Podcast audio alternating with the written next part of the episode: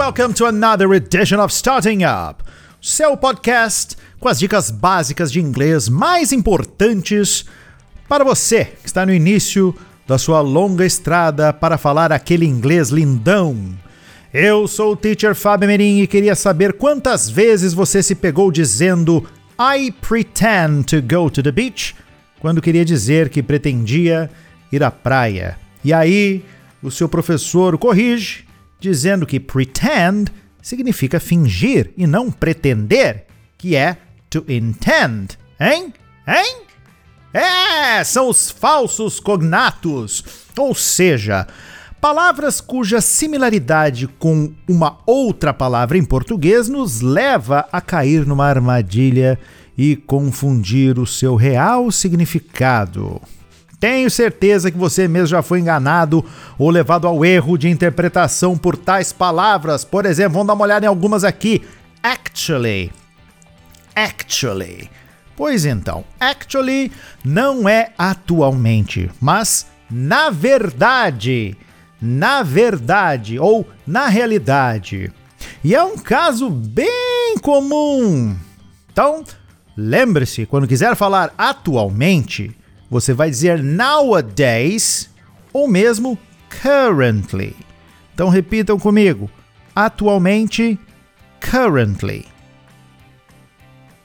E repitam que na verdade ou na realidade é actually. Tudo bem? Segunda palavra que pode causar confusão cafeteria. Lembrando que todas essas palavras vão estar escritas na descrição do episódio. Bora lá! Cafeteria.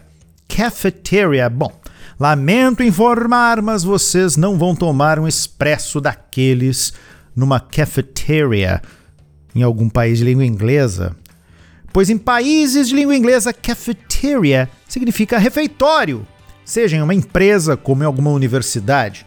Então, quando você quiser procurar aquele expresso gostoso, vá a um coffee shop ou até mesmo em um café mas nunca numa cafeteria.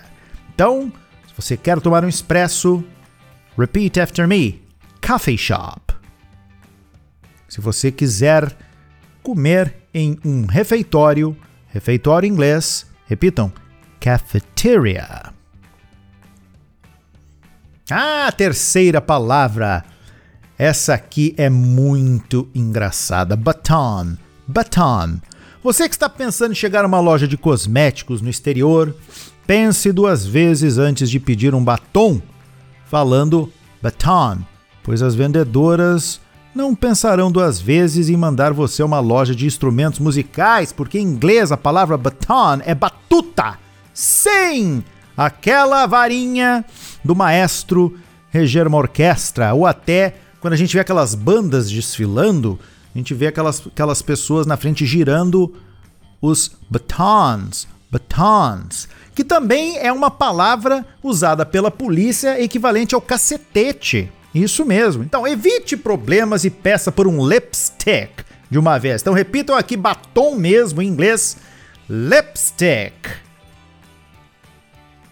E se vocês lerem ou se depararem com a palavra genial, que em inglês se pronuncia genial.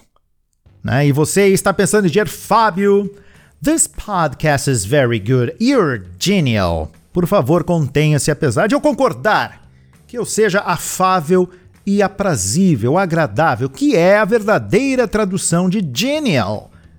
É, que se escreve direitinho, assim, parecidinho com genial. Quando quiser me chamar de genial, prefira brilliant. Brilliant. Repita, brilliant. É, eu também concordo, obrigado. Próxima palavra é lecture. Lecture.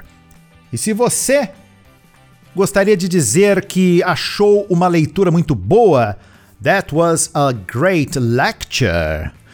Por favor, não diga, não use lecture, porque lecture significa palestra. E leitura, você vai usar reading. Então, se você gostou de uma leitura, eu gostei desta leitura que eu fiz, ou eu gostei desta leitura, diga I enjoyed this reading. Então, repitam comigo: I enjoyed this reading. Próxima palavra que nos confunde bastante é balcony.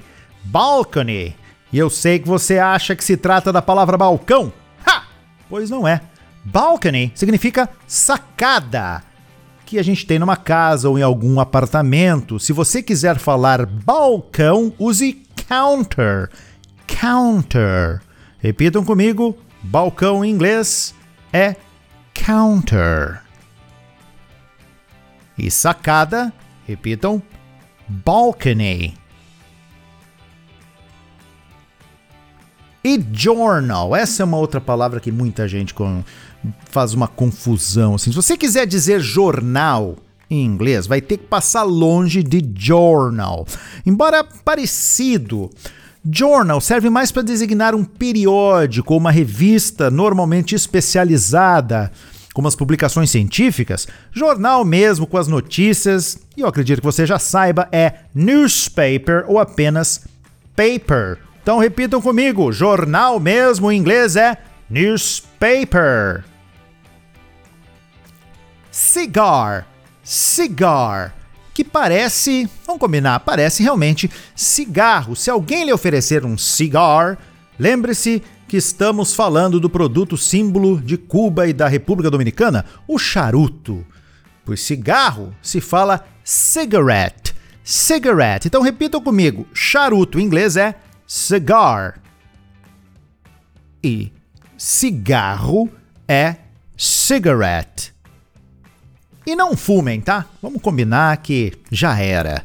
Vamos para o número 9, a nossa palavra, a nona palavra aqui da minha listinha, que é adapt.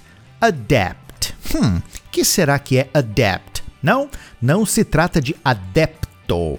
Não, não, não. Aqui o significado é perito. Pois é, se você quiser falar adepto em inglês, o correto é follower, que é a mesma coisa que seguidor, ou supporter. Supporter. Então, vamos repetir essas duas: follower ou supporter. Vamos para a nossa última palavra que é deception deception. E já lamento lhe decepcionar, mas deception significa engano ou ilusão. Você procura pela palavra decepção, o correto é disappointment. Então vamos comigo. Disappointment. Alright, good. Muito bem. Tem muitos, muitos outros falsos cognatos, mas essas são bem populares, bem conhecidas.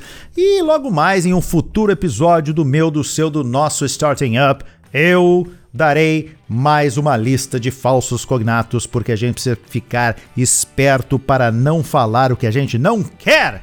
Agora o que eu quero é que vocês aprendam, ouçam de novo se for o caso. Este podcast é para usar e abusar. Teacher Fábio Emerin ficando por aqui, vocês ficam aí and see you next time!